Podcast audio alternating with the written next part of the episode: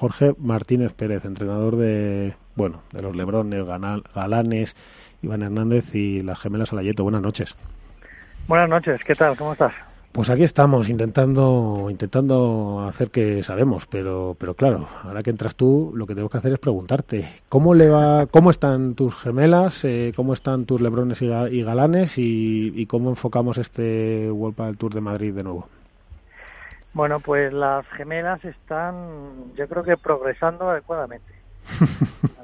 Yo creo que todavía les queda un puntito, puntito de de consistencia, de ganar consistencia y tal, y pero bueno, yo creo que van, van, mejorando, van mejorando. Yo creo que todavía no vamos a ver la mejor versión, pero bueno.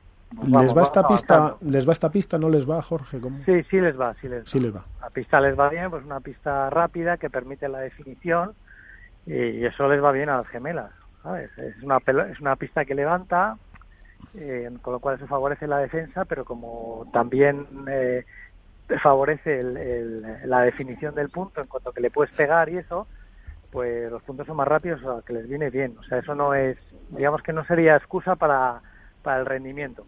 ¿Sabes? Porque les, va bien.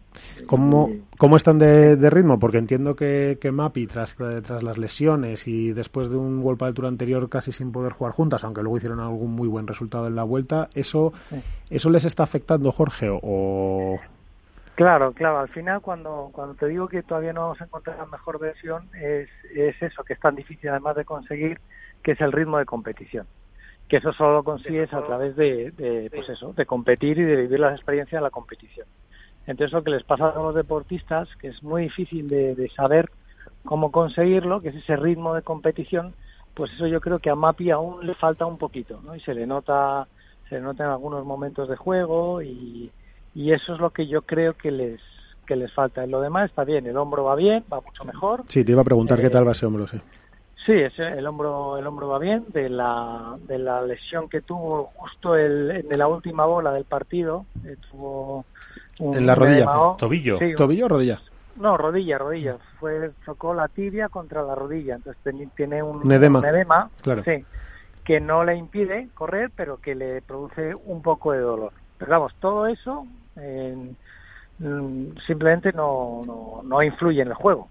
El hombro va bien y la rodilla está bien. Lo único que les falta para mí es, es ritmo de competición. Y vamos a ver si poco a poco lo van consiguiendo.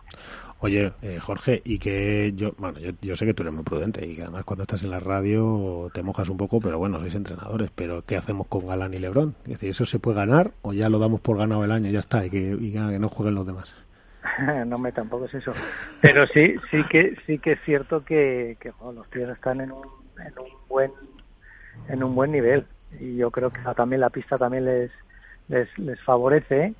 Y, y luego creo que LeBron es un jugador que siempre lo ha sido no que es muy desequilibrante y que cuando está con confianza y está a gusto como como ahora está pues yo creo que marca la diferencia. Y Galán es un jugador que sigue creciendo que aparte de que le vemos que juega muy bien, que tiene grandes tiros, que tiene muchísima envergadura, es un jugador que todavía no ha alcanzado su techo.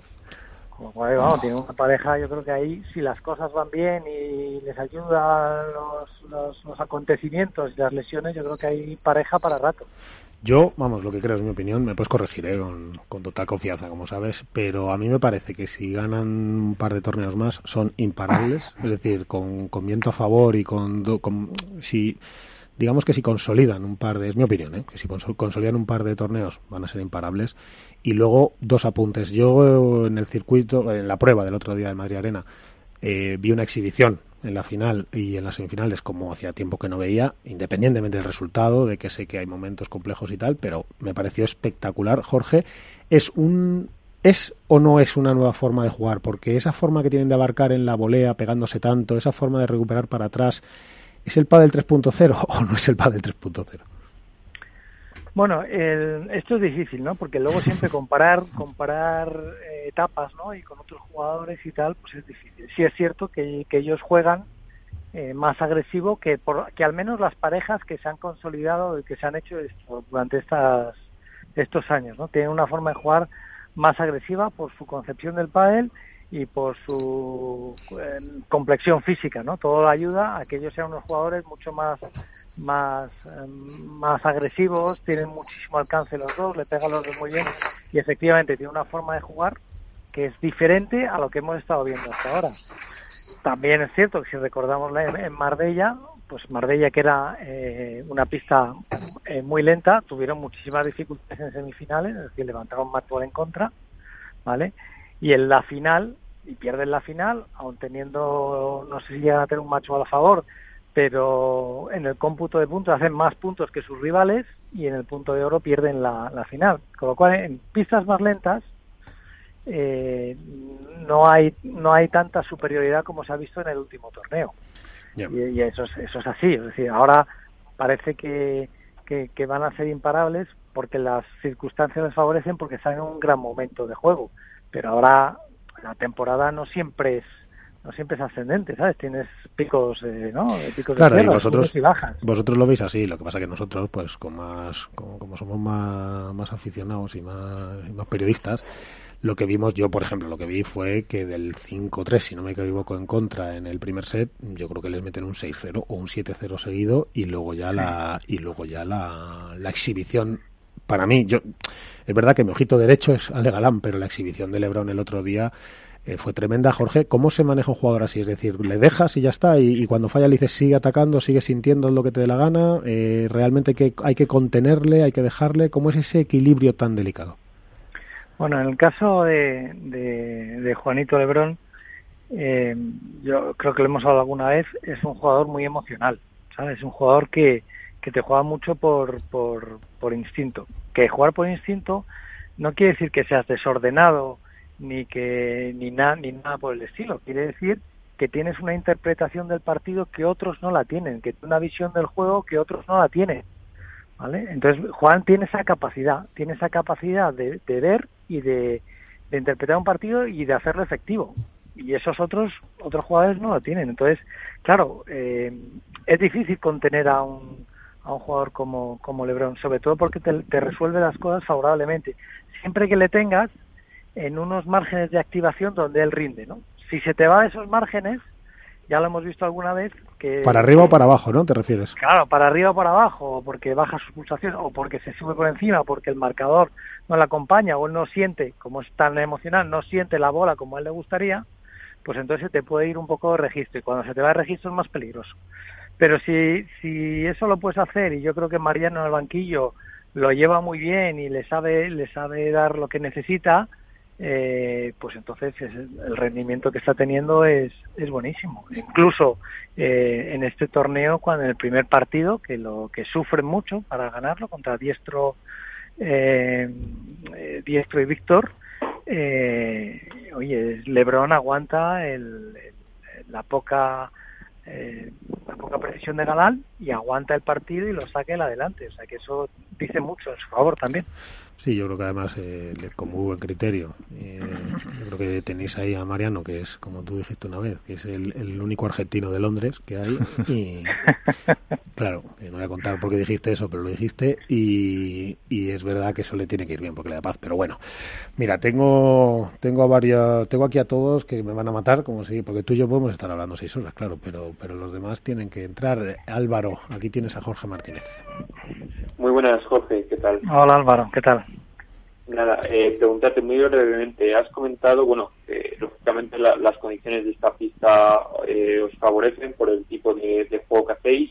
Eh, Dado el resultado del torneo anterior, en el que apenas pasasteis apuros, eh, y dadas las condiciones de la pista, que entendemos que van a seguir siendo las mismas, eh, ¿crees que hay alguna pareja que os pueda poner en muchos aprietos o que incluso pueda ganar tal y como estáis vosotros de forma y de juego ahora mismo? Te voy a decir que todas. pista en concreto? Hombre, pues, pues por supuesto que sí, que hay parejas que, que, te, pueden ganar. Cualquiera del cuadro te puede ganar. Que decir que sin ir más lejos del, torneo anterior, el primer partido, eh, te recordaba contra Biestro y tal, fue en el tercer set y, y sufriendo, y sufriendo, o sea, te puede pasar, o sea, la que la, la pareja que nos puede entrar, yo estoy viendo las previas, que pueden entrar a, a a jugar contra nosotros, eh, que entran dos previas y, según mis cálculos, cualquiera de esas dos previas que puede entrar, que no voy a decir quiénes son por, por, no, por no vaticinar resultados, que queda mucho, pero los que yo tengo en mente, cualquiera de esas dos previas que saliera de ahí, el primer partido sería un partido bastante complicado. Eso va a empezar. Con lo cual te puede, te puede ganar cualquiera. Ahora, que, que está en un gran momento y que es difícil, que, que, son, que es la pareja batir y que están con un grado de seguridad alto, eso sí, desde luego que sí. ¿Que, que son favoritos? Por supuesto que sí. Claro, si es que encima, como ya lo vimos, por ejemplo, el partido de Uri y Javi Ruiz, la sufrida que se pegan con Coqui y con Rico, luego le, llevan a bola de partido a, Paquito y Lima, no cierran, en fin, que es que claro, eh, es verdad que a toro pasado el espectáculo que, dieron, sobre, primero porque ganan y segundo por cómo ganan Lebrón y Galán, es espectacular, pero efectivamente luego durante un torneo, pues oye, puede ocurrir lo que sea. Iván Hernández de Contrapared, aquí te dejo al maestro. Hola Jorge, muy buenas noches. Hola, Iván, ¿qué tal? la, verdad que no sabía que ibas a entrar tú y, he dicho lo de la Salayeto con todo el corazón del mundo, o sea, no es pelota. ¿eh? no has dicho nada malo, no has dicho nada malo. no, no, porque te digo que, que, si hubiera dicho algo malo, pues ahora me corrige él, pero es que le he dicho que las veo con posibilidades porque la pista es la suya. Yo quería eh, preguntarle a Jorge eh, algo que, que, pregunté yo el otro día y que nadie me ha sabido contestar, a lo mejor desde el punto de vista de entrenamiento, de entrenador, de coach, eh, ¿A quién ves como líder de la pareja Juan Lebrón y Ale Galán? Porque normal, en toda pareja suele haber uno que lleve la voz cantante, un líder, un tal. ¿A quién ves tú desde fuera que lleva la voz cantante en esa, en esa, en ese, en esa pareja? Porque son todos tan, los dos tan iguales, tan, tan buenos adelante, tan buenos con el remate, tan buenos con, con todo, que es difícil decir, este es el líder. ¿A quién ves tú? Pues mira, sí es, tienes razón, ¿eh? porque es difícil, es difícil ver quién, quién lidera claramente esa, esa pareja. Porque fíjate, yo te diría que la virtud de esta pareja es que es un tío, ¿sabes? Y, y me parece que en ese equilibrio en el que le está dando Mariano en, en el banquillo, en el que, en el que eh, cuando uno no está en su mejor momento, el otro es capaz eh, de apoyarle y viceversa. Y luego te diría también que hay un factor externo que, tiene que ver con todo eso, que es que ellos se encuentran a gusto y se encuentran cómodos porque hay un trabajo detrás y hay una academia detrás que les que les que les soporta les soporta en el sentido de darles soporte no de que les que, también, que, también, que también que les da soporte y, todo eso hace que, que bueno que ellos se sientan seguros a la hora de jugar. Entonces no hay un liderazgo yo no te diría que hay un liderazgo claro hay hay liderazgos en determinados momentos. Por ejemplo, si me dices en la final, a mí me parece que la final eh, la lidera Juan, ¿sabes? Porque hace tres jugadas magistrales que cambian el, signo del partido. Y para eso, y para eso hay que hay que tener bastante bastante arrojo y bastante descaro para jugar las, las pelotas que juegan en el momento importante. Eso eso es signo de liderazgo. Y pero luego después de eso, Alex se suma a esa fiesta y se suma de una manera me parece que apabullante. Es decir, eh, a partir de ahí juegan los dos y, efectivamente no sabe quién lidera porque están jugando los dos también y con tanta seguridad que, que, es, que es difícil saber el liderazgo. Entonces, si me, si me permitís, me parece que es el trabajo de equipo el que está el que está haciendo que esta pareja funcione muy bien en resumen, que el líder es Mariano Mat.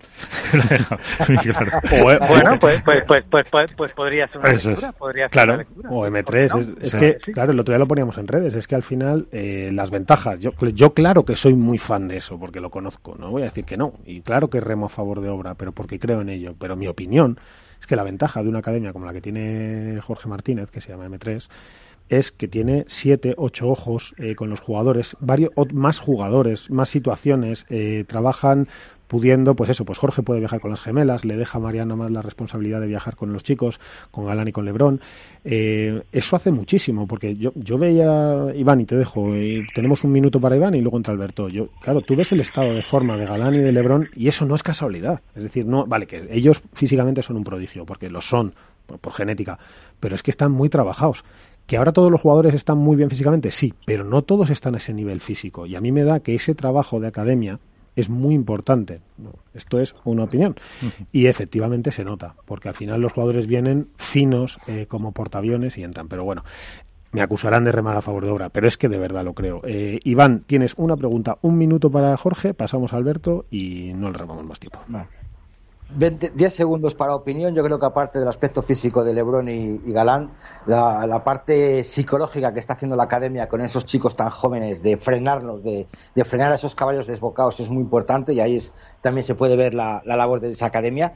Y quería preguntar a, Jorge eh, cuál es el objetivo de las gemelas este año. ¿Volver al top 3? Eh, ¿Volver a coger ritmo? Eh, ¿Cuál es el objetivo que tiene Jorge con sus chicas? Bueno, el, el objetivo de las, de las gemelas no puede ser otro más que el de estar lo más alto posible en el ranking. Este no, no, no cabe otro, ¿no? Este es nuestro objetivo el, por, por lo que peleamos. Ahora, eso está condicionado por determinadas cosas eh, de las que nosotros no tenemos control, ¿sabes? Tenemos control de, de hacerlo lo mejor posible, de ir progresando cada día, de esto tenemos control. De estar arriba en el ranking, en el número uno y tal, pues esto es, ahora mismo está muy lejos de nuestro control. Pero nuestro objetivo, desde luego, siempre, las expectativas siempre son, son, son máximas, ¿vale? Esto que, que, os quede claro, nosotros vamos a ir a por todas. No nos comprobamos ni con el 3, ni con el 5 y tal. Ni siquiera un coger ritmo. Lo que pasa que son fases que habrá que tener, que si no son este año, pues serán el año que viene y si no el próximo, pero las expectativas son altas, desde luego. Muy buenas, Jorge, soy Alberto Bote. Jorge. Sí, perdón. nada, ahí tienes Alberto Bote. Ah, muy buenas, Jorge, ¿qué tal? Buenas noches. Oye. ¿Qué tal, Alberto? Sí, sí. Mira, eh, le preguntaba antes a Marta Marrero si este tipo, esta tipología de torneos a puerta cerrada, con pista rápida, eh, eh, quizá por las condiciones premia más a, las parejas que son más regulares o a las que viven más de momentos. Y ella, ella argumentaba que eh, cree que probablemente premie más a las parejas que son capaces de revertir un partido en una situación concreta, quizá por esa, ausencia de presión, ¿no? A lo mejor de un escenario eh, grandilocuente. ¿Cómo, ¿Cómo lo vivís vosotros? ¿Cómo, ¿Qué pensáis? ¿Que la regularidad es el camino para poder llegar a conquistar el título o, este tipo de torneos da opción a, a momentos? Vale, em, eh, si entiendo tu pregunta, la, relacionas con el, con el con que haya público en, en sí la ausencia de público. el escenario el, sí, el, torneo son torneos raros vaya. Vale sí bueno yo yo en cuanto a, que haya público o no eh, mi opinión que no es compartida por todos es que por supuesto que el público ayuda y que nos encanta que, que haya público y que la gente disfrute con nosotros y sufra con nosotros pero yo creo que metidos en el fragor de la batalla eh, ya no, no lo notamos tanto. O sea, es, es mi, mi, mi impresión, ¿sabes? No se nota tanto el que cuando ya estás compitiendo que, que el público esté. Entonces yo creo que eso que eso no, no influye no influye demasiado, salvo que a lo mejor en el que seas un jugador es que seas un jugador local, ¿no? Yo por ejemplo sé que a las gemelas cuando juegan en Zaragoza sí que tienen una presión especial eh, para en positivo porque les gusta mucho competir en casa y con ganas de agradar. Entonces esa, esa presión sí se nota, pero en otros escenarios, en el caso de ellas, no, pues no, no, no se nota tanto. O sea, además la afición en el pádel es una afición muy, muy buena porque porque premia mucho el, el, buen juego, ¿no? No es, no es, no es muy localista, la verdad, ¿no? O sea, Aquí se aplaude igual al jugador español que al jugador argentino, que al jugador francés, que a los portugueses, que a los brasileños, ¿no? Se premia el, se, se aplaude el, buen juego y eso es muy de agradecer en, en, eso. Que es cierto que cuando vas y juegas con un jugador local se nota más, pues sí, se nota más. Entonces a mí me parece que no, que el, que el, que el público ahora mismo no, no, no va a influir demasiado en, para, para, para, para marcar el, el, el signo de un de un, eh, de un partido o de, o de un torneo, en mi opinión. Bueno, sí que es verdad que escribía, y para concluir, y te dejamos, Jorge, sabemos que tienes que atender muchas cosas, eh, que es verdad que escribía Nacho que había parejas, yo recuerdo el año pasado, Paquito Navarro y Juan Lebrón, que, que siempre decía Nacho que, se que eran vasos comunicantes con el público, ¿no? que se alimentaban unos de otro y otros de uno. Lo que no sabemos es si es, eso siempre nunca se sabe, si es más positivo o negativo, o unas veces es positivo y otras negativo. Pero... Claro, claro, yo creo que a veces ese exceso de de yo creo que de, comunicación por el público, de, ¿no? De alentar el, el ese, yo no sé si a veces es positivo o es negativo. No lo sé porque a veces se van de punto simplemente porque están pensando en, en, en jalear al público, ¿no? O en aspavientos. A mí, personalmente no, no son gestos que a mí me, entusiasmen, la verdad, de los jugadores. Yo te conozco y, y, esas cosas no... Tú eres más como, como, Luis Aragonés, tú ahí centrados en lo que estamos y a pisar. Eh, claro, claro, no, no, no es una cosa que no, que yo entiendo que a la gente le guste y que, y que todo el mundo quiera participar de la fiesta y me parece fenomenal, ¿eh? No lo, no, no, lo, no lo critico, me parece muy bien y el jugador que lo haga, si le ayuda a rendir mejor y no se distrae... pero, sí, pero si se te ha entendido pues perfectamente, por supuesto se te ha entendido, es decir, que tú no, no estás diciendo que eso sea ni bueno ni malo y tal, simplemente que a ti, te, a ti a veces, en momentos, pues oye, te puede, te puede gustar, te gusta más que tu jugador esté, te, te, entendido eso, que esté... Efectivamente, yo a mis jugadores no les, no les digo, oye... Eh, habla con el público, da un grito, saca un puño. No es, si lo hace porque es su personalidad y tal, tampoco se lo voy a quitar pero desde luego no se lo voy a alimentar. Bueno, Jorge, no te robamos más tiempo. Dale un abrazo a Víctor y, a, y al heredero, a Junior, que me han dicho que está jugando ya como Los Ángeles. Sí, sí, están, están los dos muy bien. Están los dos fenomenal. Muchas gracias. Y dile a Víctor que como no me llame un día a la radio y, y me cuente y me cuente cómo están sus jugadores favoritos, la tenemos, ¿eh? Bueno, no le digas que te llame porque te llama todos los días, ¿sabes cómo es? pues, lo, pues, tenéis de colaborador habitual ya, podéis hacer la sección de Víctor. Pues, ¿Eh? pues vamos, y nos deja todos sin trabajo. Oye, el, pues... El padre según Víctor, y bueno, nos debe sorprender. Pues te voy a llamar un día y me lo vas a pasar. Y ya verás la que vamos a liar. ¿eh? vale, vale. bueno, entrenador, mucha suerte y a seguir currando. Venga, muchas gracias. Un abrazo a todos. Un fuerte abrazo.